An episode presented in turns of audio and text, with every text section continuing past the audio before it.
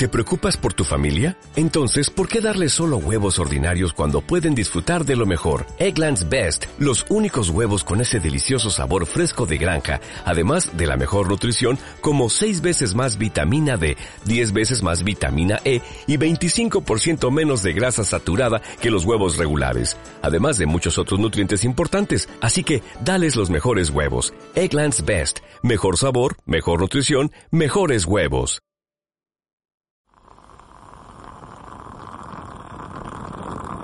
Hola, un saludo desde La Habana. Les habla Joanny Sánchez, cubana, periodista, ciudadana, y les traigo este cafecito informativo recién colado y sin azúcar para despertar.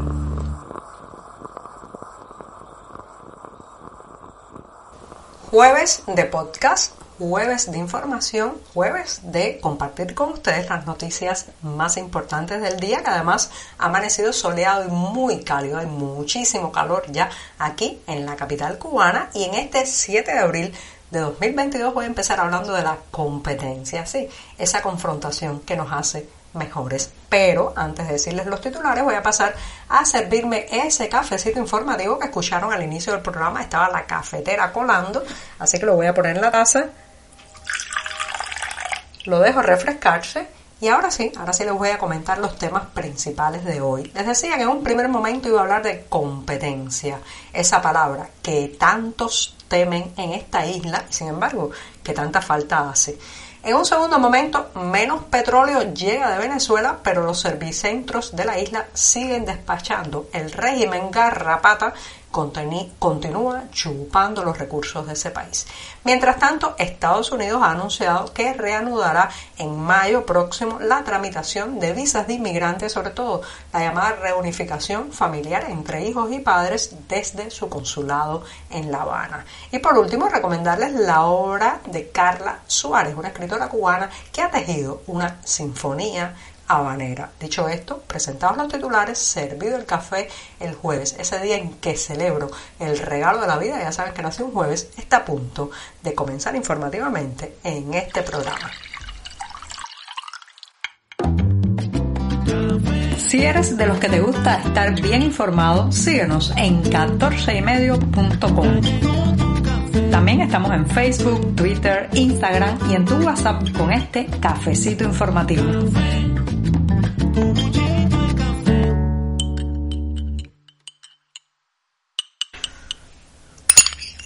El cafecito de jueves es un bálsamo porque ya se lleva el cansancio de la semana informativa encima y bueno, pues un buen café amargo sin azúcar, sin una gota de azúcar, es siempre, siempre necesario para empezar la jornada laboral.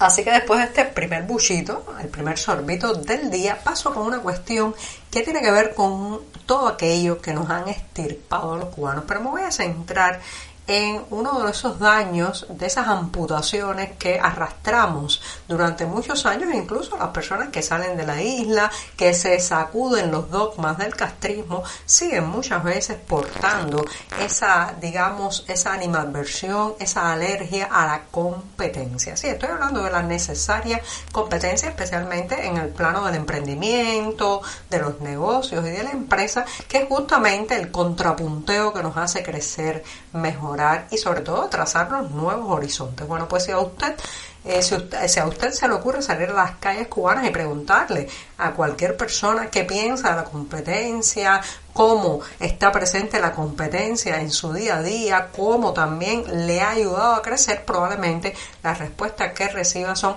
absolutamente en contra de esa otra posibilidad, de esa otra persona, otro negocio u otra empresa que nos obligue a ser mejores cada día. Porque simplemente desde pequeños nos enseñan que el competidor es un enemigo casi personal sobre el que hay que lanzar las peores partes de nosotros mismos y eh, que hay que tratar de aniquilar. Esta es una visión muy bélica, muy guerrerista, muy formada en el discurso de la confrontación del castrismo, pero que eh, digo, reitero, lamentablemente se ha expandido a la escena del emprendimiento y la escena económica. Así que la mayoría de las personas que conozco preferirían ver muertos, aniquilados, derrotados a sus competidores sin darse cuenta que en esa confrontación es que está realmente el desarrollo, la superación y los intentos de hacer eh, cada día mejores y brindar un mejor servicio más económico. ¿Por qué no funcionan muchas cosas en esta isla? Bueno, porque no tienen competencia. ¿Acaso tiene un competidor el monopolio estatal de telecomunicaciones, la tristemente célebre ETEXA? No, y por eso pone los precios que pone y da el mal servicio que da. Y así lo vemos en otras cuestiones, por ejemplo, en la elaboración de productos básicos como puede ser el pan. Basta media vez que un privado decida abrir una pequeña panadería que ya inmediatamente, 24 horas después, hacen mejor pan que el Estado.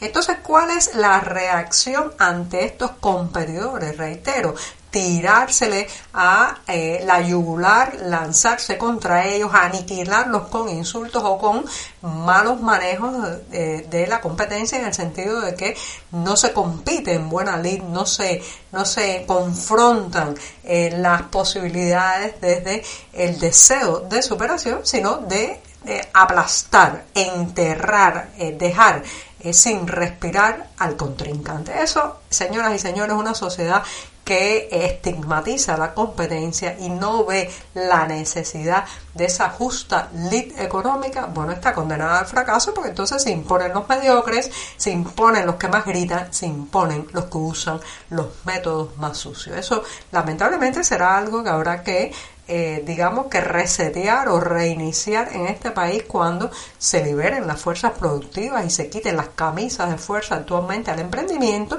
y sobre todo enseñarlo en las escuelas, que crezcamos eh, pensando cada día que el competidor nos hace mejores, el competidor nos obliga a no estancarnos, el competidor nos obliga a evolucionar.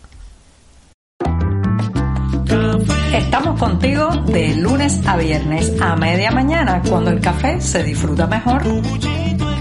Comparte conmigo, con tus amigos e infórmate con este cafecito informativo.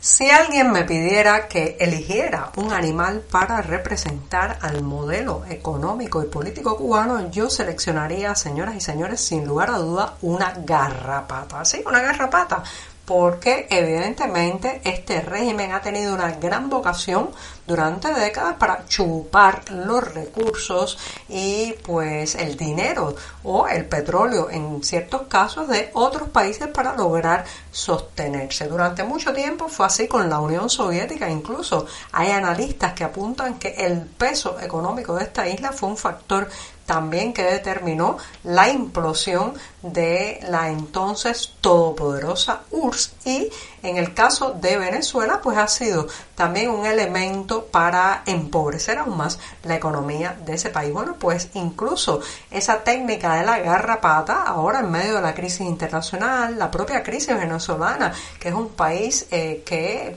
prácticamente ha descendido a eh, los abismos del subdesarrollo en muy poco tiempo, bueno, pues incluso eso, en ese contexto, Venezuela sigue enviando petróleo a Cuba, más que Venezuela, el régimen de Nicolás Maduro, y según informaciones eh, difundidas por la agencia Reuters se ha sabido que están mandando hacia la isla alrededor de unos 20, 22 mil barriles de petróleo diario. Esto queda muy, muy lejos de lo que una vez llegó desde ese país a, este, a esta nación que rondaba los 100 mil eh, barriles diarios, que son más o menos lo que necesita Cuba para cubrir su demanda diaria. Sin embargo, no obstante la disminución, llama la atención que la garrapata castrista sigue, sigue chupando, esta vez petróleo.